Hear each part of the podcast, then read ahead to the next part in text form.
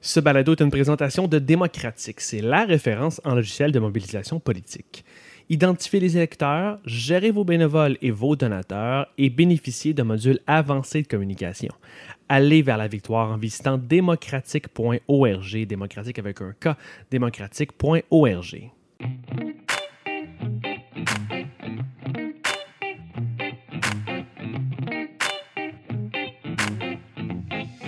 Nous sommes engagés Bonjour, bienvenue aux engagés publics, c'est Denis Martel au micro.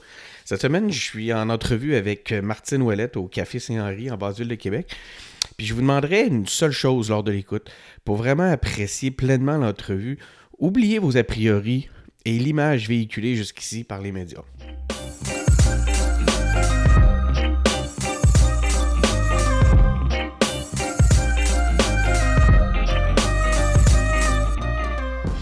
Bonjour, euh, Martine Ouellette. Bonjour. Merci beaucoup de- de- d'avoir accepté l'invitation des engagés publics. Un- C'est un plaisir. Puis surtout que tu viens de me dire, euh, c'est quoi la mission que vous êtes donnée, d'essayer de contrer le cynisme. Je pense que c'est super important parce que le cynisme, c'est, je dirais, c'est l'outil du grand capital pour empêcher euh, les citoyens de s'intéresser à la politique et même de ne pas aller voter et donc de choisir leurs dirigeants. Si les citoyens ne le font pas, le grand capital va s'en charger. Ah, ben, merci beaucoup, je suis content. Euh, c'est un petit média, fait que c'est pas tout le monde tout le temps qui veut se prêter au jeu, malgré que là, de plus en plus, euh, je te dirais qu'on on a, euh, on a de l'écoute de plus en plus, pas juste auprès d'un auditoire, mais même auprès des gens qu'on invite. Donc, c'est- c'est c'est merveilleux. Euh, ben, Martine, dans ce cadre-là, euh, ce qu'on fait, la première question qu'on pose pratiquement à tous nos invités, c'est de, nous parler de leur background. On veut savoir c'est qui Martine Ouellette, la fille normale, en arrière de la politicienne. Ben, je dirais euh, mère de deux enfants, grand aujourd'hui, euh, 19 et 22 ans. Euh, moi, j'ai fait génie mécanique, donc c'est pas un parcours euh, habituel en politique. J'ai fait euh, génie mécanique à McGill et ensuite le MBA au HEC. Euh, donc dans une institution très, puis trop même, je dirais, à droite. Euh, mais je l'ai fait par choix. Je voulais connaître leur discours pour justement être capable de le contrer. Euh, j'ai travaillé chez Hydro-Québec pendant près d'une vingtaine d'années. Toutes sortes de choses. J'ai commencé en distribution, mais j'ai travaillé surtout en efficacité énergétique avec les grands clients industriels, aussi à négocier les contrats d'électricité. Donc, j'ai dû négocier, j'imagine que c'est à peu près le plus gros contrat d'Hydro-Québec, quelque chose comme 19 milliards sur 35 ans. Euh, et j'ai travaillé aussi sur le projet d'énergie Nouveau-Brunswick. Euh, La revue diligente. Donc, une revue diligente, pour ceux qui ne savent pas, c'est quoi? C'est comme l'inspection d'une maison avant de l'acheter. Donc, c'était l'inspection des installations euh, puis l'évaluation euh, des installations d'énergie Nouveau-Brunswick avant de les acheter. Donc, coordonner toutes les équipes techniques, que ce soit pour euh, la distribution, le transport, la production. Il y avait même la centrale nucléaire là, qui était visée à l'époque. Donc, euh, ça a été vraiment, vraiment intéressant.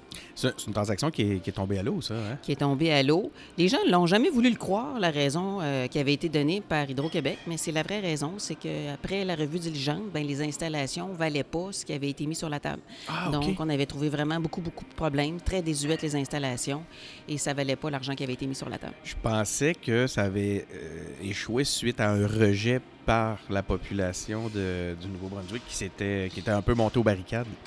Il y avait ça qui se passait, mais le rejet de la part d'Hydro-Québec, parce que c'est Hydro-Québec qui a pas. décliné, c'est à cause de l'évaluation diligente. Et vraiment, suite à l'inspection, on s'est dit Oh, oh, trop de problèmes. Non, merci. OK. Hey, quelle aventure. Ça, c'était une aventure fascinante. tu as été chanceuse de, de pouvoir contribuer, participer à ça. Tu étais aussi impliquée au syndicat, j'imagine? Non, pas du tout. Pas du tout. J'ai vu que Euh, tu étais dans le. t'as milité au sein du SPQ Libre. Oui, spéculime, mais euh, c'est par l'entremise euh, d'Au Secours parce que j'ai été aussi euh, euh, 10 ans euh, à Au Secours de 2000 à 2010, ce que j'appelle la politique citoyenne. Et euh, à Au Secours, j'ai rencontré des gens qui m'ont mis en contact avec Spéculib. Et moi, ce que j'ai apporté à Spéculib, c'est le volet environnement. Donc, euh, à travers Au Secours. Puis, ce que j'ai pas dit aussi, c'est que en plus de tout ça, ben, j'ai milité au Parti québécois de 86 à 2000 et je suis revenue en 2010 à la demande de Pauline Marois. Donc, quand j'ai milité au Parti québécois, ça l'a a donné, c'est un hasard, ça a donné comme ça. C'était la fin de Pierre-Marc Johnson et l'arrivée de Jacques Parizeau. Et donc, j'ai eu la chance, je dirais, parce que comme c'était un hasard, je ne l'ai pas choisi, mais j'ai eu la chance d'être formée en politique par euh, Jacques Parizeau et ses conseillers, ce qui est quand même pas rien parce qu'il y a une fait. vision de la politique qui est très, je dirais, respectueuse des gens, euh, qui est très exigeante aussi. Puis je pense que c'est correct. Quand on prend des décisions politiques aussi importantes, c'est important d'avoir toutes les informations, c'est important d'avoir fouillé puis de savoir de quoi on parle. Et donc, c'est avec lui que j'ai appris à faire de la politique. Le... Donc, tu as, eu deux vies politiques, deux cycles. Partisans, ouais. Parce que je considère qu'à Au Secours, on a quand même fait des dossiers qui étaient très politiques. On s'est battu contre la fluoration de l'eau. Euh, on s'est battu, mais là, à ce moment-là, j'étais aussi à l'intérieur du Parti québécois. Il faut se rappeler qu'à l'époque, Lucien Bouchard voulait privatiser l'eau à Montréal. Et donc, moi, je me suis vraiment opposée à la privatisation de l'eau à Montréal. au sein des instances. Au sein des instances, des grosses batailles. Ça n'a pas été sans conséquences. Et, euh, et on a gagné. Euh, le gouvernement du Parti québécois a reculé. Une chance. Imaginez, là, si on avait privatisé l'eau comme les Français, puis comme les Anglais, avec euh, tout ce que ça a comme conséquences négatives, là, particulièrement au niveau d'équité sociale. C'est ça le plus gros impact. Revenons à, tes premières implications au Parti québécois. Qu'est-ce qui t'a amené? qu'est-ce qui a motivé? Qu'est-ce qui a allumé ben, ton désir de militer?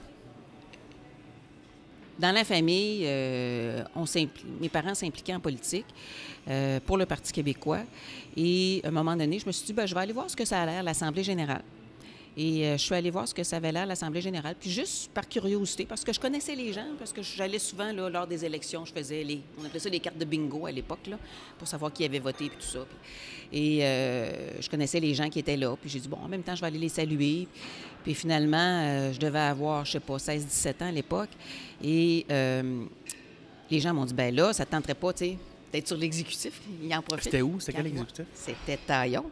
Taillon. Taillon, qu'il faut savoir, c'est l'ancien comté de René Lévesque. Donc, moi, René Lévesque, c'était mon député. J'avais d'ailleurs eu l'occasion de le rencontrer à une autre Assemblée générale euh, où j'accompagnais mes parents. Et euh, là, c'était Claude. il faudrait que je me rappelle son nom de famille, mais qui était à ce moment-là le bras droit de Pierre-Marc Johnson. Euh, euh, qui était député. Et donc, je suis allée faire un tour, puis ils m'ont demandé d'être sur l'exécutif. j'ai dit, je vais aller faire un tour. Puis j'ai dit, si je suis pas d'accord, puis tout ça, je m'empêcherai pas d'aller voir comment ça se passe au Parti libéral. Il y avait ah. deux partis à l'époque. Je me disais, bon, euh, je vais me faire ma propre idée. C'est en regardant puis en s'informant qu'on peut se faire cette propre idée.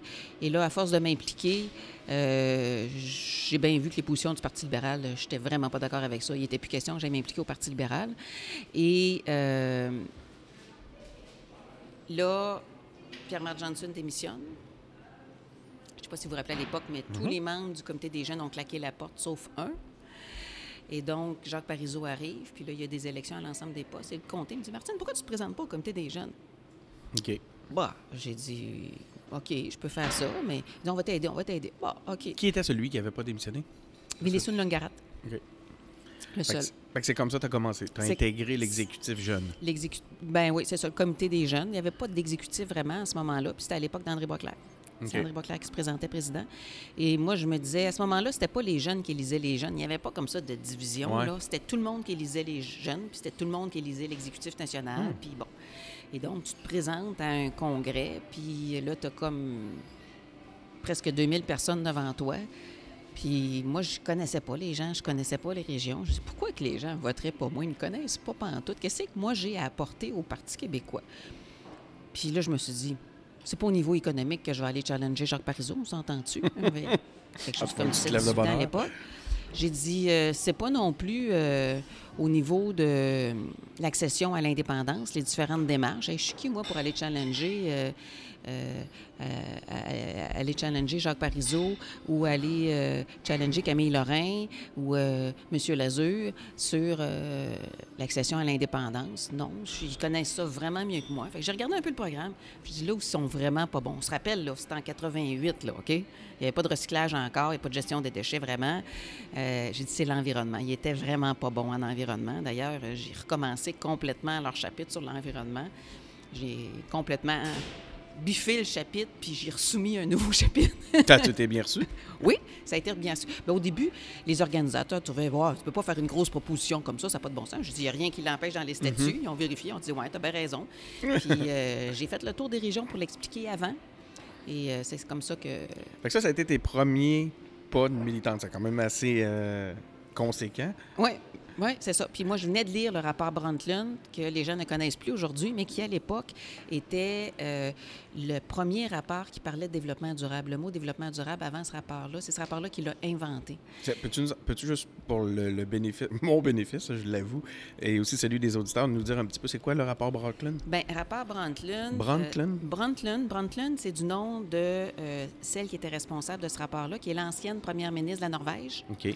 Et euh, elle avait comme de faire un rapport sur euh, l'avenir. C'était notre avenir à tous, je pense que ça s'appelait en français.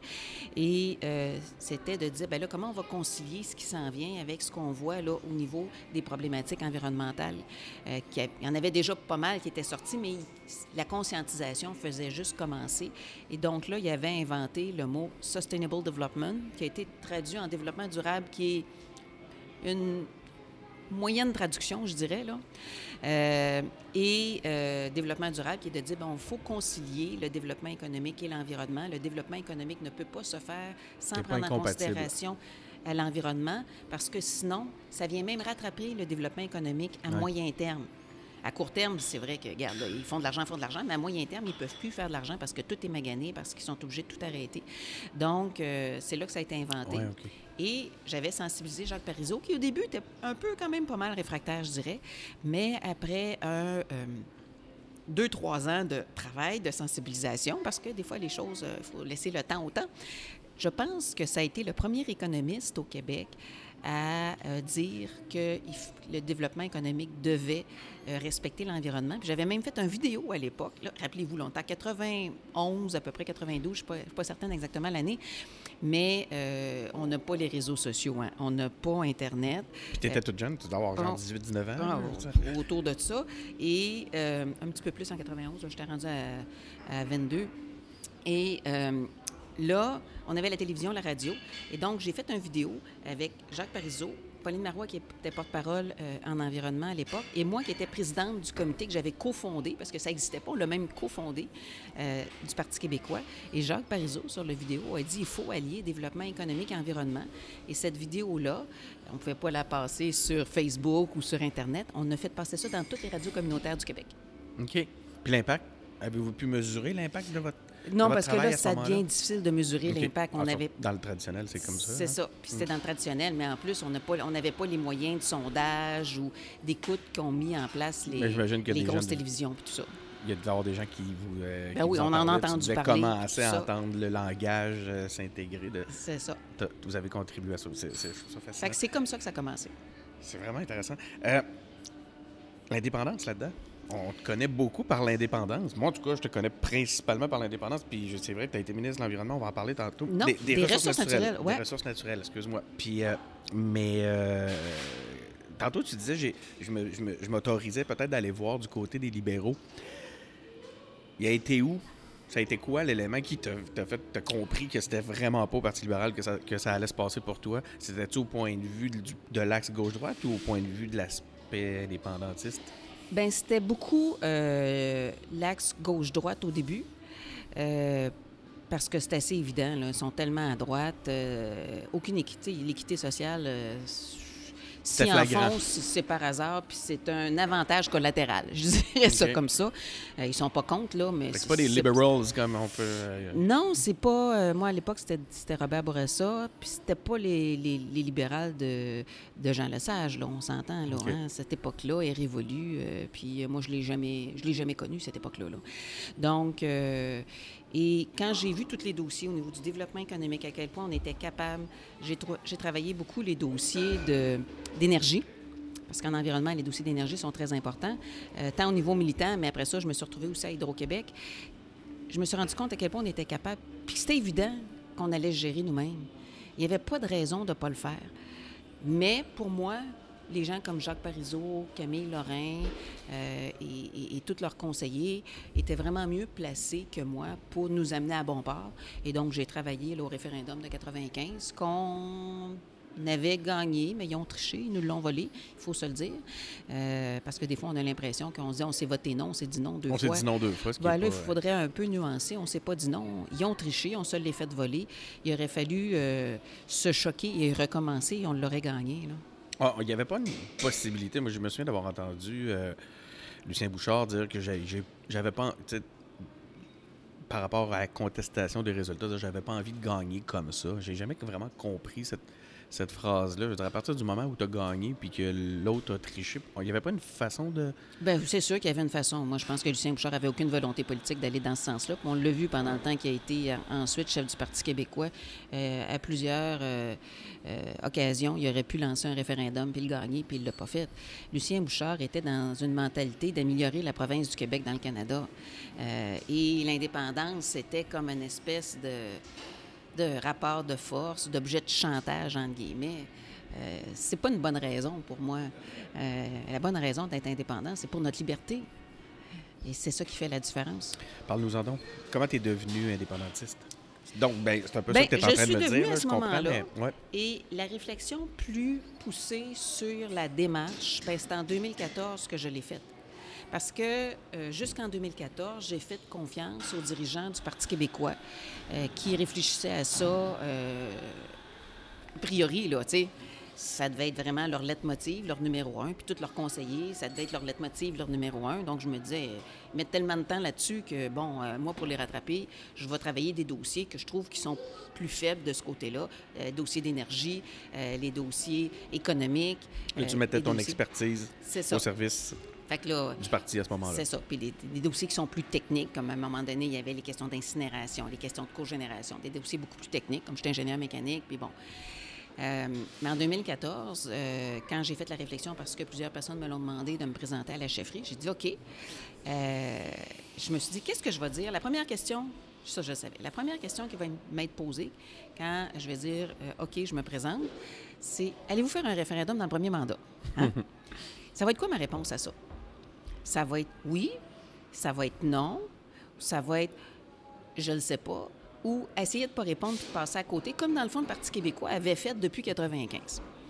Fait que j'ai regardé les différentes options et en fait, ce que j'ai fait, c'est que je me suis fait l'avocat du diable avec moi-même, avec les arguments d'option nationale. OK. Et je je vais répondre quoi option nationale? Je vais répondre quoi option nationale sur telle affaire parce que c'était eux qui étaient les plus indépendantistes? Les grands porteurs. Et euh, je me suis dit, ben, ils ont raison. La seule réponse, si tu es indépendantiste puis que tu crois à l'indépendance, tu ne peux pas ne pas faire l'indépendance dans un premier mandat. Parce que sinon, tu laisses entendre à tout le monde qu'on n'est peut-être pas capable ou, toi-même, tu sais pas comment tu vas y arriver. Et moi, je savais qu'on était capable, puis je savais qu'on pouvait y arriver. Donc, il n'y a pas d'autre réponse que oui, on va y aller. Et euh, quand on dit les Québécois sont pas prêts, ben si les Québécois sont pas prêts, puis tu le dis avant l'élection que tu vas y aller pour l'indépendance, puis qu'ils votent pour toi, c'est parce qu'ils sont prêts. Voyons donc, ils sont pas prêts. Ils sont prêts s'ils votent pour toi. Et il y a 35% d'indépendantistes au Québec. De base. De bas, ben, Avant de travailler, avant de commencer à 40 travailler. Avant de commencer à travailler. Plus qu'il y avait des au Parti québécois à cette époque-là. Je pense que c'est encore le cas. c'est en- encore pire ouais. aujourd'hui. C'est encore pire, ouais. Fait que je me disais, il n'y a vraiment aucune espèce de bonne raison de ne pas y aller pour l'indépendance tout de suite. Pourquoi attendre plus tard? Puis plus on attend, moi je regardais là, tout ce qu'on perdait en restant dans le Canada, tous les emplois qu'on perdait euh, en restant dans le Canada, tout l'environnement à cause que le Canada était pétrolier. On se rappelle tous les projets de sable bitumineux, les projets de pipeline qu'ils qu'ils voulaient faire euh, au Québec. Euh, donc tout ce qu'on perdait en restant à l'intérieur du Canada, je me dis, plus on reste dans le Canada, plus on perd. C'est pas du statu quo, là. Sais, les gens Ok, disent, ouais, ouais, mais il y a un ouais, risque à faire l'indépendance. Mais il y a un risque encore plus grand à ne pas la faire. On vit euh, présentement. Tu sais, donc, puis, comme on le vit, c'est comme si on s'en rendait pas compte, mais tout ce qu'on perd en restant dans le Canada, toutes les négociations, moi, j'avais été euh, à une rencontre internationale pour les changements climatiques, une COP, et en 2010, j'avais accompagné, parce qu'il faut être invité par le gouvernement du Québec, donc j'avais accompagné euh, Jean Charest à l'époque, il a dû le regretter amèrement, Pourquoi? parce que je me suis pas gênée pour le critiquer, même à l'international. Je suis parce qu'il faisait euh, ce qu'il appelait des side shows, donc des conférences en parallèle, puis il se pétait les bretelles avec ça, comme quoi c'était extraordinaire. Puis moi, j'ai dit, ben là, il fait de l'éco-blanchiment, parce qu'ici, il vient d'arrêter. Il vient parler à Cancun d'environnement, tandis qu'au Québec, il veut juste scraper le territoire avec le gaz de schiste, puis tout le Bataclan. Fait que dans le fond, tout vrai ce qu'il a fait, c'est de l'éco-blanchiment, là. Ah, Il l'a pas aimé, là, tu sais.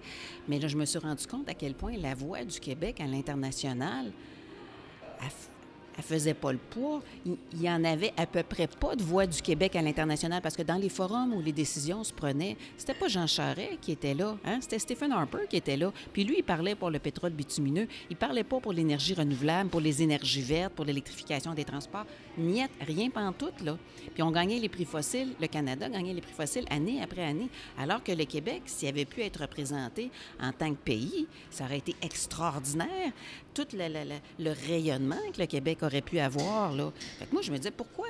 Pourquoi donc attendre, puis maintenir de l'ambiguïté, puis en plus, on est un parti indépendantiste. Tu maintiens de l'ambiguïté, fait que ton monde, là, il sait même pas où tu t'en vas. Je vais changer de perspective. Imagine, tu es chef du Parti vert, puis tu dis à ton monde Ouais, je ne sais pas si dans le prochain mandat, je vais faire quelque chose pour l'environnement. On va voir, ça va dépendre. si les Québécois sont prêts. euh, Ça me saute aux yeux quand tu le présentes comme ça. Pensez-vous qu'il y a des électeurs qui sont pour l'environnement qui vont voter pour le Parti vert? Ben. Jamais de la vie. Même, Et en plus, même les autres. s'il vous dit, mais je peux vous garantir, je ne sais pas trop si je vais faire quelque chose pour l'environnement, mais je peux vous garantir, par exemple, que je ne mettrai pas une scène pour protéger l'environnement. J'en mettrai pas une. C'est vrai, hein? C'est complètement hallucinant. Comment ça se fait que cette logique que j'appelle tordue-là, elle a été vendue et achetée par des militants, vendue à et achetée par des militants du Parti québécois? C'est Mais- totalement insensé, c'est totalement tordu, c'est totalement fallacieux et même mensonger. J'ai eu, la chance, avec, euh, grâce à ce micro-là, de, couvrir le, dernier Conseil national du Parti québécois. Moi, j'ai assisté à. C'est pas un secret. J'ai, j'ai, milité au sein du Parti québécois. J'ai assisté à plein de conseils nationaux. Et la semaine passée, d'où je disais ma chance, j'ai couvert, pas la semaine passée, mais on se trouve là deux, trois semaines, j'ai couvert le Conseil national de Québec solidaire. Ce qui m'a frappé, c'est euh, quand même l'espèce de démocratie directe ou l'influence directe des membres sur l'aile parlementaire. Au Parti québécois, on peut dire que c'est carrément l'inverse. On a l'impression, comme moi je te parle vraiment d'une impression que j'ai vécue, que je ressens, que comme membre, euh, on vote des choses, on, essaie d'influencer des choses, on milite pour des choses, puis l'aile parlementaire après s'en va puis fait pas mal ce qu'elle veut. Ou... Oui, mais ça, ça a changé beaucoup au Parti québécois. Moi, je l'ai vécu, ce changement-là. Euh, je peux pas vous dire comment c'était du temps de René Lévesque, j'étais pas là. Je sais pas. Mais je peux vous dire que du temps de Jacques Parizeau, quand je suis arrivée, les membres vraiment faisaient le programme. Puis moi, j'ai écrit comme militante, Ben- comme présidente du comité d'environnement, j'ai écrit la politique de gestion des déchets dans le programme du Parti québécois. C'est devenu à peu près, là, tu sais, mot pour mot, il un changement, c'est sûr, mais la politique de gestion des déchets en 94 du gouvernement. J'ai écrit avec une équipe de travail, avait Bernard Landry, avait Guy Chevrette, la politique énergétique dans le programme du Parti québécois. Euh, et c'est devenu, à peu près encore là, mot pour mot, la politique énergétique du gouvernement euh, du Québec en 96, qui est encore reconnue aujourd'hui comme une des meilleures Donc ce switch-là serait arrivé avec euh, l'équipe Marois peut-être, ou un petit peu Non, avant? bien avant. Ça a commencé, puis ça s'est pas fait du jour Moi au je te parle lendemain. de, de- de ce détachement-là. Oh oui, là. mais ça s'est pas fait du jour au lendemain. Ça a commencé avec Lucien Bouchard. OK. Mais Ben même euh, sous Lucien Bouchard, j'ai réussi à faire adopter hein. euh, toute une politique de gestion de l'eau qui a été adoptée ensuite en 2002. Mais déjà avec Lucien Bouchard, les congrès sur la langue, puis tu sais, on se rappellera quand il avait dit Je vais être capable de me regarder dans le miroir le lendemain, puis le, chantage qu'il avait fait en Conseil national. Euh, après ça, Bernard Landry est revenu et a essayé de, de remettre un peu plus de, de place. Mais la tendance avait été prise par ce qu'on appelle aujourd'hui l'establishment ce que euh, du Parti québécois. Et ça, c'est le pouvoir de l'establishment qui est élu et non élu, là. Aussi, là, Oh, il y oui, a, il y a oui, des gens non élus dans ça. Et donc, la, la dynamique a complètement, euh, s'est complètement débalancée. Euh, je sais que Pauline, en arrivant, elle a voulu redonner de l'oxygène. Euh, mais moi, j'ai senti qu'après la démission euh, des 4-5, là, euh, sous le prétexte, parce que quant à moi, c'est un prétexte de l'amphithéâtre, euh, ça s'est resserré là, de façon épouvantable. Ouais, moi aussi, ça me semble un prétexte. L'amphithéâtre, c'était peut-être un peu. euh, c'est comme la, la- la goutte qui a fait. dé- Oui, c'est la goutte qui a fait le vase. Ah, c'est intéressant tout ça. ça La ça vraie de raison, La vraie raison du mécontentement de ces gens-là, c'est Pauline Marois qui avait euh, euh, mis fin, qui avait arrêté le comité interne qu'il y avait sur la souveraineté, où tout ce monde-là siégeait.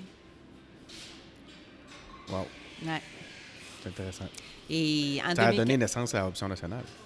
Oui. Puis en 2014, quand j'ai commencé à réfléchir, ben, je me suis rendu compte que finalement, euh, tout ce qui s'était fait depuis 95, c'était pas enligné sur l'indépendance.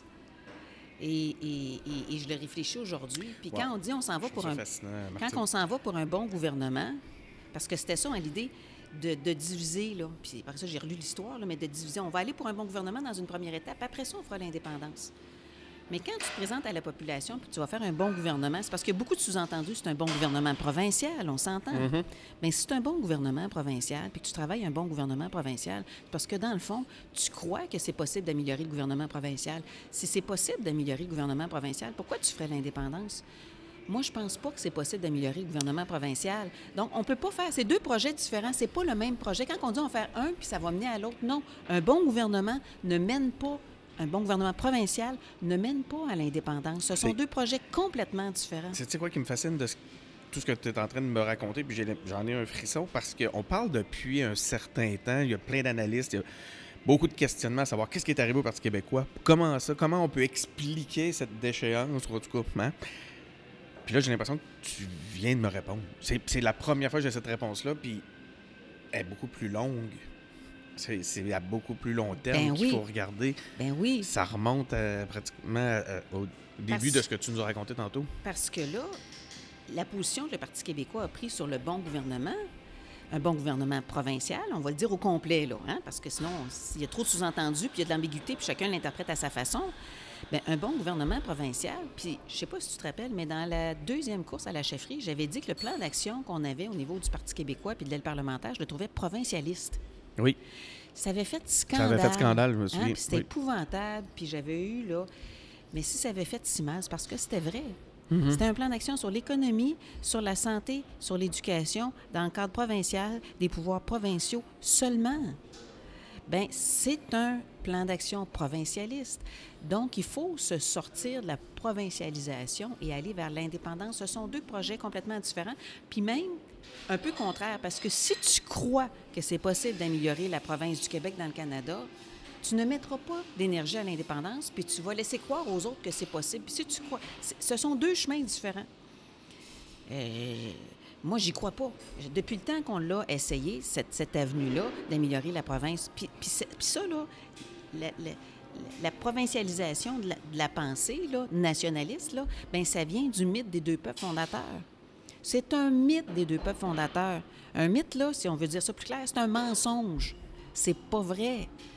Il n'y a jamais eu deux peuples fondateurs, il y a eu deux peuples conquis.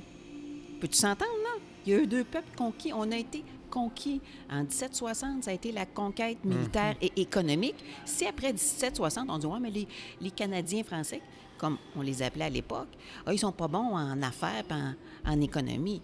Ça n'a rien à voir qu'ils sont bons ou qu'ils sont pas bons. Ils se sont fait tasser. La métropole, c'était Paris, c'est devenu Londres. Il n'y avait pas accès au marché. Quand tu n'as pas accès au marché, tu ne vends pas grand-chose. Fait qu'ils ont été cantonnés. Au final, c'est phénoménal ce qu'on a Ben réussi oui. à faire. Ils ont, ils ont été cantonnés à l'agriculture, puis ils se sont développés là-dedans, puis ils ont été bons. Mais c'est pas parce qu'ils n'étaient pas bons dans d'autres choses, c'est parce que c'était coupé. Donc, puis après ça, en 1840 puis 1867, ça a été la conquête économique, euh, la conquête politique, parce qu'après 17, euh, après 1760, euh, il y avait besoin de nous autres contre les Américains, là, hein? Donc, euh, mais la conquête politique s'est faite en 1840, c'est terminé en, en 1867. Donc, on peut, il faut le savoir. Moi, j'ai jamais entendu ça au Parti québécois. On n'a jamais parlé de la conquête. Puis d'ailleurs, on devrait même pas parler de la conquête. On devrait parler de l'invasion. Tu sais, de notre point de vue à nous autres, là, quand on parle de la conquête, on intègre l'histoire britannique. Oui, On devrait parler de c'est l'invasion. intéressant. Hein? Wow. Donc, Quelle inversion du point de vue. Hein? ben oui. Fait que tout ça vient teinter. Mais si tu crois. c'est profond, hein? Si tu crois au mythe des deux peuples fondateurs, tu crois donc que tu es un des deux peuples quand- qui a fondé le Canada. Tu as donc un sentiment d'appartenance au Mais- Canada. Puis c'est un sentiment d'appartenance. Tu veux pas le laisser, tu veux l'améliorer, tu sais, puis tu veux te faire reconnaître comme étant. Mais non. On dirait que tout ça vient s'entremêler dans nos racines, puis c'est tellement Oui. profond. Comment on va faire pour détricoter ça? Puis euh, je t'écoute, j'a- j'adore le, le- Je trouve ça tellement intéressant, mais la recette pour détricoter ça, ça va donc bien être difficile. Ben moi, je pense que la population, il y a une espèce d'intelligence citoyenne. Euh, il y a bien des gens politiques qui, qui, qui agissent comme si le- les, citoyens ne comprenaient rien. C'est pas vrai pantoute. Euh, ils sont souvent bien plus, intelligents, puis même euh, collectivement, que ce qu'on peut imaginer. Il y a une intelligence citoyenne où moi, je pense que le problème du mouvement indépendantiste, c'est pas l'appui à l'indépendance, c'est encore à 35 c'est extraordinaire. Ça a été les élites. Les élites qui ont abandonné, qui ont abdiqué, qui ont bifurqué, euh, qui ont pris des tangentes autres que l'indépendance, parce que la base, elle est là. C'est pour ça que moi, je suis pas découragée, même dans le climat ça, ça, ça, actuel. Euh, moi, je ne suis pas découragée parce que là, euh, le Parti québécois, qui pendant des années euh, se considérait, puis je pense relativement à raison, mais à raison pour la grosseur, mais pas à raison pour l'enlignement, par exemple. Euh, le vaisseau amiral euh, aimait pas tellement qu'il y en ait d'autres. Hein? Fait que, euh, il mettait un peu des bâtons dans les roues aux autres organisations qui voulaient euh, avancer. Mais ils n'ont plus ce pouvoir-là aujourd'hui. Ils n'ont plus le choix. Là. ils n'ont plus le choix. Là. Il va falloir, je ne sais pas qu'est-ce qu'ils vont décider, mais là, il y a de l'oxygène qui rentre, je dirais, puis ça permet à, à, différentes initiatives de prendre place. Et c'est pour ça qu'on a formé le mouvement Québec indépendant. C'est pour ça qu'on a sorti le magazine Oui, je le veux. On va en parler bientôt. Il y a une chose avant, tu, puis tu l'as mentionné. Tu, OK, puis là, j'avais des questions. Je, peux, je pourrais plus toutes On les en poser. On en fait un autre. euh, je voulais te parler de, de, de, la vie de député, de la vie de ministre, tout ça. Puis. On reviendra. On, on, y reviendra. Par contre, il y a un élément, c'est que là, je vois ton, ton énergie. Écoute, tu as été développé là, dans les dernières années d'une façon incroyable. Ça, moi, c'est un, un. Wow, j'ai accroché mon micro. Ça, c'est un, une chose qui, que je trouve. Euh, que j'ai trouvé. Je n'ai même pas le qualificatif. C'est quand même difficile. Ce que je trouve incroyable, c'est de voir l'énergie que tu as encore, que tu es, es, une battante.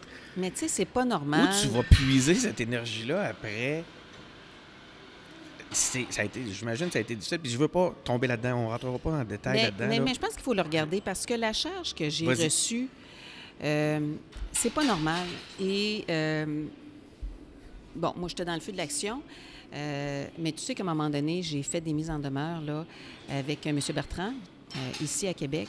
Et je discutais avec lui et il me disait Écoute, Martine, euh, il dit Moi, j'ai, euh, j'ai défendu pour diffamation René Lévesque, Jacques Parizeau. Il dit Je n'ai jamais vu une charge de l'ampleur que celle que je, tu subis je l'ai déjà vu dire actuellement. Ça, ouais. Et euh, moi, j'en avais pas pris conscience, là, parce que, bon, tu es dans le feu de l'action. Et euh, là, j'ai eu du temps, là, depuis. Et je me suis demandé pourquoi une charge si grande. Ouais. Et en quelque part, c'est parce que je dérangeais les establishments établis, je dérangeais le petit ronron quotidien euh, où les gens euh, au Bloc québécois euh, se disaient Je défends les intérêts du Québec, sous-entendu les intérêts de la province du Québec. Donc, et ils voulaient parler d'indépendance, mais seulement qu'aux militants. Ils ne voulaient pas qu'on en parle mais ça, c'est pas le. En fait, quand je dis le Bloc québécois, c'est pas correct. Faut que je nuance. Ce sont les élus, les députés du Bloc québécois. Parce que la base a voté un programme très, très indépendantiste. Et donc, moi, je m'étais dit, le programme est indépendantiste. Et donc, là, je dérangeais les façons de faire. Et euh, j'avais sous-estimé l'emprise de Gilles Duceppe euh, sur l'aile parlementaire. C'est incroyable, là. Gilles comment t'expliques ça? Comment c'est possible? Pour moi, OK, je suis pas dans le vraiment Non, mais dans, comment dans ces secrets-là. Ben, pour Regarde- moi, ça me semble. Regarde toutes les attaques. Je qui- connais pas du tout le. Je connais pas beaucoup le bloc, by the way, ça m'a jamais vraiment tant que ça intéressé. Mais le. le Mais regarde. comment cet homme-là qui était plus comme. Ah non, je, je vais t'expliquer, c'est bien simple. Toutes les attaques que j'ai reçues, là, dis-toi que c'était de la projection. OK? Parce qu'ils ils, m'ont attaqué de ce que les autres faisaient. Quand ils disaient que j'étais contrôlante, moi, j'ai jamais été contrôlante, là. Puis ils me disaient, oui, mais tu as choisi ton chef parlementaire. C'est normal que je choisisse mon chef parlementaire. Gilles Duceppe, il avait perdu. Et normalement, c'est le caucus qui décide le chef par intérim. Ça n'a jamais été le caucus du Bloc qui a choisi le chef par intérim. C'est Gilles Duceppe qui l'a imposé. Il a non seulement choisi le chef par intérim, il a choisi la whip, il a choisi le leader, il a choisi l'ensemble des employés. Mhm, OK, je comprends. Là. Moi, j'ai jamais vu Pauline Marois choisir De là, l'emprise. à l'emprise extraordinaire. Puis après ça, avec tous les anciens députés qui ont écrit une lettre contre moi, et je sais que plusieurs ont dit à, à de mes amis qui s'étaient fait tordre d'un bras pour la signer, la lettre. Puis plusieurs le regrettent aujourd'hui. Et donc, il y avait vraiment une orchestration euh, initiale de la part de, de Gilles Duceppe qui ne voulait pas un changement d'orientation du Bloc québécois, qui voulait protéger l'héritage et l'action que lui avait faite au Bloc québécois. Donc, il y avait sa vision du bloc qui Puis il voulait pas que ça change. maintenir. Moi, je pense qu'il y avait sa vision, il l'a faite pendant un temps, mais on ne peut pas nier 2011. Donc, pour toi, c'est- Il fallait changer les choses, on ne pouvait pas continuer comme avant. C'est simple à expliquer, c'est directement l'influence de Gilles Duceppe. Oui, mais après ça, ce qui est, ce qui est des, des fois difficile à prendre, c'est que les gens aient accepté son influence. Ouais. Hein? Ça, je trouve ça difficile à accepter. Puis qu'il y ait des gens qui aient viré leur veste de base, de bord à cause de son influence, puis de son appel, il aurait pu lui dire non. Hein? Ça, c'est dommage. Donc aujourd'hui, cette influence-là, elle est encore Ah, très présente. Le- Si tu n'as pas assisté, mais il était sur la scène avec euh, Yves-François Blanchette, là. Ah oui, je savais pas. Ben oui. Ben comme oui. je te dis, je pas, on a reçu euh, Yves-François Blanchette euh, au même micro. Fait qu'Yves-François Blanchette, Mais là, je- il, il est complètement... euh, il ne pourra pas faire un pas euh, de travers euh, par rapport à ce que j'ai du veut, là. Qu'est-ce qu'il va chercher? C'est quoi l'avantage qu'il va chercher euh, Gilles Duceppe à l'intérieur de ça? Regarde, moi, je suis pas psychologue, hein. OK. C'est dans ces... Je peux émettre bien des hypothèses, mais euh, garde... euh, Ça constitue une réponse euh, acceptable La meilleure, de toute la façon. meilleure réponse que je peux dire, c'est qu'il veut protéger son héritage. C'est comme ça que je vois ça. Oui, OK. Euh, mais à part de ça, regarde, je ne suis pas psychologue. C'est intéressant. Parlons-en du magazine maintenant, parce que le temps file. Euh, pourquoi un magazine? Donc, puis, en fait, j'ai deux questions, tu pourrais y répondre en même temps. Qu'est-ce- C'est quoi Mouvement Québec indépendant? Ça, moi, vois-tu, pour vrai, je m'étais même pas encore vraiment rendu compte qu'il y a un mouvement qui, euh, qui est en train de naître ou qui est très présent. Écoute, je, je, il pas, je le savais pas. Et pourquoi un magazine à travers tout ça? Ben, le mouvement il est né au mois d'août, donc c'est très récent. On n'a même, pas, même, pas un, on même pas un an encore. Et euh, c'est un mouvement où on s'est dit, nous, on veut être euh, euh, indépendantiste assumé. Plus d'ambiguïté, là. Hein? On ne va pas aller dans, le provincialisme euh, ou dans de l'ambiguïté. Euh, c'est clair que c'est l'indépendance et le plus rapidement possible. Hein? Puis on va faire ce qu'il faut, on va être proactif. On ne sera pas juste attentif, attendre que ça tombe du ciel. Ça ne tombera pas du ciel. Pour ceux qui, pensent ça, l'indépendance ne tombera pas du ciel. Ça ne nous sera pas servi sur un plateau d'argent, puis il n'y aura pas le tapis rouge qui va nous être déposé. La montagne ne viendra pas à nous. C'est nous qu'il va falloir aller, va falloir aller à la montagne. Et donc, et on s'est dit, on va être proactif. On ne va pas juste dire, ah, il faut faire ci, il faut faire ça. Moi, j'ai tellement entendu au Parti québécois, il faut renouveler le discours, il faut renouveler le discours. Je suis juste plus capable d'entendre ça. Arrête donc de le dire, puis fais-les, misère, Donc, on s'est dit, nous, on va présenter les différents dossiers d'actualité euh, avec les angles indépendantistes parce que ça se fait pas. C'est tout le temps présenté avec des angles, euh, soit de la province du Québec, soit un angle juste d'opposition, mais à l'intérieur du Canada, dans le régime canadien, donc pas avec une indépendance. Qu'est-ce que ça va changer avec la République du Québec? Et donc, on s'est dit, on va faire ça. Puis, on- il y a aussi de la formation à faire parce que ça, il faut jamais arrêter de Ouais. faire de la formation, de l'information. Fait qu'on fait des conférences à chaque mois. Euh, à chaque dernier dimanche du mois. On va organiser une université d'été le 15 juin. Puis le magazine, Ça va être où? ça va être à Montréal, OK. mais ça va être euh, diffusé là, sur Facebook Live. Donc, comme les conférences Parfait. aussi. Puis on est disponible pour faire des conférences en dehors de Montréal, mais ça prend des gens pour les organiser. Là. Donc, c'est pour ça qu'on a fait le lancement comme hier euh, à Québec. Moi, je trouvais ça important. Fait qu'on a un groupe qui nous a organisé le lancement à Québec, puis tout ça pour le lancement du magazine. Et le magazine, ben, c'est parce que ça prend un outil. Je me suis tellement fait demander comme députée, là, avez-vous... euh, tu sais, je faisais des conférences. Ah, vous m'avez convaincu, j'étais venue avec une amie, euh, je n'étais pas sûre, je n'étais pas indépendantiste, mais là, j'ai encore bien des questions auxquelles vous n'avez pas répondu. Puis avez-vous un petit livre que je pourrais lire qui répondrait à mes questions? C'était pas drôle, là. Le Parti québécois, qui est supposément le vaisseau amiral, j'avais absolument rien à leur offrir. Fait que je disais, ben écoutez, oui, il y a le livre qui fait dire oui d'option nationale. fait que moi, je faisais la promotion de, du, livre qui fait dire oui, mais je trouvais ça quand même triste que. De rien avoir de la part du Parti québécois. Et euh, donc, euh, c'est l'idée d'outiller euh, des militants parce que l'indépendance ne se fera pas par un ou une sauveuse, sauveur. Elle va se faire par plein de militants. Mais pour ça, il faut qu'ils puissent rayonner dans leur milieu. Il faut qu'il y ait des réponses. Il faut qu'on leur donne des outils pour discuter OK, je comprends. avec leurs Donc, c'est collègues. un outil aux militants plus qu'un magazine de masse. Bien, ça fait les deux. Parce que ceux qui veulent s'intéresser peuvent le lire. Parce que les militants, Évidemment. ce sont des citoyens aussi. Là, Mhm. hein? Donc, ils peuvent le lire. Et on s'est dit, on veut que ce soit accessible. Donc, des petites capsules. Au début, je pensais que ce serait 200 mots. Euh, puis j'ai des collaborateurs qui, qui ont été professeurs d'université. Ils me disaient, ouais, 200 mots, c'est pas mal court. Puis là, j'ai regardé la mise en page. J'ai dit, ben finalement, ça sera pas 200, ça va être 50. Ils m'ont dit, Hum! Ah, j'ai dit, écoutez, je vais prendre votre 200 mots, je vais le réduire à 50. Mais c'est important d'avoir des petites capsules pour avoir des petits clins d'œil d'information. Un article plus long, transparlementaire, dans ce numéro-ci, c'est sur l'immigration. C'est important, le dossier de l'immigration. C'est géré par le Canada. On dit dedans, mais hein. franchement, co-gérer, le Canada décide tout. Pas mal, hein? Et euh, on se retrouve à payer une grosse partie de la facture parce qu'ils font pas bien leur job. Mais qu'est-ce qu'on pourrait faire de différent? On pourrait lever l'entente de tiers pays sûr si on était un pays. Le Canada n'ose pas le faire parce qu'ils ne veulent pas froisser les États-Unis. C'est drôle parce que Donald Trump se gêne pas de froisser le Canada. Mais Justin Trudeau, là, il est de- toujours à plat ventré. Il négocie tout le temps en culotte courte. Et c'est lui notre représentant. Fait que c'est pour ça qu'on a plein de migrants qui passent à côté euh, des douanes. Puis ils passent de façon irrégulière, puis ça fait compliqué, puis ça fait bizarre un peu, puis c'est Ouais, c'est- C'est une très mauvaise façon d'accueillir ben oui, c'est une très mauvaise façon d'accueillir, puis on est obligé- humiliant pour eux, c'est incroyable. Puis, puis pour nous autres, c'est pas une bonne façon. Puis on est obligé de subir ça à cause du Canada, à cause de la décision de Justin Trudeau. Si on était souverain, on ferait les choses différemment. là. Puis là, François Legault, euh, il suit des rebuffades après rebuffades Ben oui. de, de Justin Trudeau, justement. Euh, Est-ce que tu y crois qu'il est en mesure ou euh, qu'il va lever le ton éventuellement?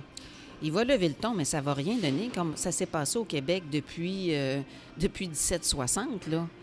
Je veux dire, combien de claques on a reçues? C'était pas juste des petites claques. Là. Des fois, c'était des moyennes claques, des fois, c'était des gros coups de poing dans le ventre. Puis on n'est pas plus indépendant aujourd'hui. Moi, cette théorie-là de dire on va aller chercher des nouvelles claques, ça va nous rendre plus indépendantistes. Je ne sais pas. J'adhère pas Ben, à ça, moi. Parce qu'il y a effectivement, clairement, ça, des gens qui pensent Ben oui. stratégiquement, comme tu viens de le dire. Moi, je ne aller- pense pas à ça. Je vous dirais c'est on va- syn- on va provoquer des, des chicanes constitutionnelles. C'est le syndrome de la personne battue. C'est comme, ah, ça va être la dernière, puis après ça, ça va marcher, mais non, tu retournes, puis tu vas en rechercher une autre, puis tu retournes, puis tu vas en rechercher une autre. Ça n'a pas de sens, là. Sais, je veux dire, la loi sur la laïcité, parce qu'il y en a plusieurs, là. hein. Il y a la laïcité, il y a l'immigration, il y a le cannabis, il y a la santé. Il va y avoir des noms du Canada, là, un après l'autre. Justin Trudeau l'a déjà dit, mais la laïcité, c'est celui qui est le plus sensible actuellement, là. Puis il a fait un projet de loi. Il dit déjà qu'il va utiliser la clause non-obstant. Puis c'est bien correct qu'on utilise la clause non-obstant. Euh, moi, j'ai aucun problème avec ça. D'ailleurs, le Parti québécois aurait dû l'utiliser bien plus souvent. Je comprends pas. Mais il va arriver la même chose qu'avec la loi 101, là. Je veux dire, ils, ils vont quand même essayer d'aller, devant les tribunaux. Ils vont quand même essayer de la contester, malgré la clause non-obstant, sur d'autres aspects, parce que la clause non-obstant, c'est juste sur l'aspect de 1982. Tout ce qui était en 1867 de la Constitution canadienne n'est pas couvert par la clause non-obstant. Là. Donc, ils vont quand même essayer d'aller sur d'autres aspects. Puis la clause non-obstant, elle va être à renouveler dans cinq ans. Qu'est-ce qui va arriver dans cinq ans? Tu sais? Donc, on se crée avec ce projet de loi-là, puis, puis on s'entend, là, je suis tout à fait pour la laïcité, là, OK? Puis on ne rentrera pas dans le détail du projet de loi, mais dans le principe de la laïcité, je suis tout à fait d'accord avec ça. Mais on va se retrouver à se créer des problèmes encore et encore. Pourquoi? Pas à cause du projet de loi, à cause qu'on est encore rien qu'une province. Il faut être un pays pour être capable d'adopter, parce que c'est quoi? Qu'est-ce qui est le clash actuellement là, avec le Canada? C'est le multiculturalisme qui vient affronter la laïcité. Et le multiculturalisme s'est intégré, euh, et c'est Pierre Elliott Trudeau qui l'a intégré dans la Charte des droits et libertés euh, canadienne, et ça a été intégré pour diviser le Québec, pour empêcher l'indépendance du Québec. Il faut savoir, pour moi, c'est bien clair. Tu peux pas être multiculturaliste et indépendantiste en même temps. Le multiculturalisme a été fait pour empêcher l'indépendance du Québec. Je veux dire, c'est un clash extrêmement fort qui va se passer actuellement, là. Et, et c'est pas fini, là, parce que, oui, il va y avoir le projet de loi qui va être discuté, amendé probablement, euh, probablement adopté, étant donné que la CAQ euh, est majoritaire. Puis ça va peut-être se calmer, peut-être se calmer, mais il va y avoir toutes les poursuites qui vont partir. Mais ça va revenir dans cinq ans, là, avec la clause non-obstant, là, qui va devoir être... euh, Est-ce que tu crois que. François Legault pourrait et ferait, euh, agirait dans un s'il était poussé euh, au pied du mur dans le, dans le cadre d'une crise constitutionnelle à déclencher un référendum? Moi, j'ai de la misère à croire ça, pas parce que lui, personnellement, il a déjà cru, fait que... Penses-tu qu'il est encore indépendantiste dans son cœur? Je, je sais pas. Franchement dire, parce que je veux dire, quand tu l'es, tu l'es, puis tu fais pas semblant de pas l'être, là. Mais en tout cas, ça, je sais pas. Mais même s'il l'était, son parti ne l'est pas. Ses financiers le sont pas. Fait que comment il va être capable de faire ce virage-là? Ouais. Moi, je, ça sera pas possible parce que ça, il peut pas faire ça tout seul, l'indépendance. Si, si- si- on est dans, les hypothèses, là, puis dans la politique fiction, mais s'il le faisait, serais-tu sur la scène des tenants du oui avec lui pour faire la promotion? Ah, ben c'est certain, c'est certain. Je veux dire, comme à l'époque, Jacques Parizeau avait tendu la main à Robert Bourassa, dire Vous avez fait l'indépendance, je vais travailler avec vous. C'est certain, l'indépendance est au-delà des partis. Voilà. Le parti, c'est un véhicule, que ce soit un parti ou l'autre. Regarde, l'important, c'est de la réaliser, l'indépendance. Puis de toute façon, une fois qu'on va être indépendant, puis qu'on va devenir la République du Québec, bien, il va y avoir des élections, puis il va y avoir différents partis politiques, puis qui vont prendre, puis les citoyens vont choisir une orientation ou une autre. On va juste devenir un pays normal. Là, Là, actuellement, on voudrait bien être un pays, mais on est poigné dans une province, on n'a rien que la moitié des pouvoirs, puis on n'est pas capable de se gouverner. Puis même le développement économique, on ne peut plus faire de développement économique sans les pouvoirs euh, du Canada. Là. Les sièges sociaux, c'est de la faute. Du Canada, ils ne sont pas protégés. Ils en ont un pouvoir de protéger les sièges sociaux. Donc, euh, Martine, merci beaucoup. Écoute, ça, c'est... Il y a trop de stock. Il y a trop de stock, c'est sûr qu'on en refait un autre si t'es si partante. Euh, on, va, on pourrait parler en, en plus en détail. J'aurais aimé ça, entre autres, le volet sur euh, le multiculturalisme. Tout ça, j'aurais aimé t'entendre un peu plus là-dessus. Parce que on, on- c'est un, dan- c'est un, j'allais dire un danger. C'est un sujet sensible dans lequel il y a tout le temps des dangers. hein. On est tout le temps accusé de racisme ou le- l'inverse, là, de- d'être trop euh, euh, multicultur- Non, non, mais on. Puis- je peux juste finir là-dessus? Ah le oui, donc? multiculturalisme, là, c'est ça que je voulais que tu précises. Vas-y. Non, mais le, parce que les gens, on pense, je- euh, Pierre-Éliott Trudeau a quand même réussi à faire passer le multiculturalisme comme étant d'ouverture à l'autre. C'est exactement le contraire. C'est de la fermeture à l'autre. Le multiculturalisme, c'est de la division. C'est de diviser les gens par communauté ethnique, par religion. C'est de la division. Et moi, je vais même jusqu'à dire que le multiculturalisme, c'est raciste. Fait que quand les multiculturalistes nous accusent d'être racistes, ils font de la projection. Parce que c'est pas vrai. La laïcité, c'est la seule façon de pouvoir parler avec tout le monde et de pouvoir travailler avec tout le monde en ne divisant pas sur une base ethnique, sur une base religieuse. Les gens peuvent être de différentes confessions et travailler ensemble. C'est tout à fait possible de faire ça, mais pas dans le multiculturalisme. C'est possible dans la laïcité. Et la laïcité, c'est l'ouverture. Fait que là, il faut Mais arrêter. pas en. C'est pas en s'isolant, puis pas en se divisant, puis dire, regarde, toi, tu vas rester avec ta... Le multiculturaliste, là, c'est toi, tu vas rester avec ta gang, moi, je vais rester avec ma gang, puis on se parlera pas trop. Ça, c'est le multiculturalisme. C'est de créer des gangs qui ne se parlent à peu près pas, puis qui euh, sont euh, auto... euh, tu sais, euh, fonctionnent en- un peu en autarcie. J'exagère un peu, là. Ouais, mais- mais, mais c'est ça. Ça, c'est le multiculturalisme. La laïcité, c'est l'ouverture. C'est qu'on travaille tout le monde ensemble. C'est le, le collectif de l'ensemble des gens, des citoyens qui habitent le territoire. Et donc, ce qui est pas raciste, ce qui est de l'ouverture, c'est la laïcité. Et quand les gens revendiquent pour la religion, il faut faire attention dans la religion. Il y a deux aspects. hein. On l'a vu dans le catholicisme, on l'a vu avec le protestantisme, les guerres de religion. Il y a deux choses dans la religion. Il y a la spiritualité, qui appartient à chacun des individus, puis ça, c'est super important. Moi, je pense que les individus, les individus ont besoin de spiritualité, puis ils peuvent choisir la spiritualité qu'ils veulent. Mais la religion, c'est pas juste la spiritualité individuelle. C'est du pouvoir. Quand on avait des guerres de religion, c'était des guerres de pouvoir. C'est aussi du Avec les pouvoir. groupes de pression. Mais le pouvoir, pour avoir accès au pouvoir, puis au pouvoir même politique, puis au pouvoir financier, c'est du pouvoir. Et là, quand tu rentres dans le pouvoir, tu n'es plus dans la spiritualité individuelle. Puis quand on dit le mot religion, ça l'englobe ces deux concepts-là. Fait que faisons attention quand les gens disent Ouais, mais j'ai le droit de croire à qui je veux. Oui, ça, ça, ça c'est la point. spiritualité individuelle, mais il y a, la- il y a le volet du pouvoir. Et euh, je pense qu'il faut faire très attention dans les débats. Merci beaucoup. On, fait, on est rendu à 50 minutes. Martine Ouellette, Voilà. on, va- on aura d'autres occasions. Euh, ça a passé super vite. Merci euh, beaucoup d'avoir accepté notre invitation. Plaisir.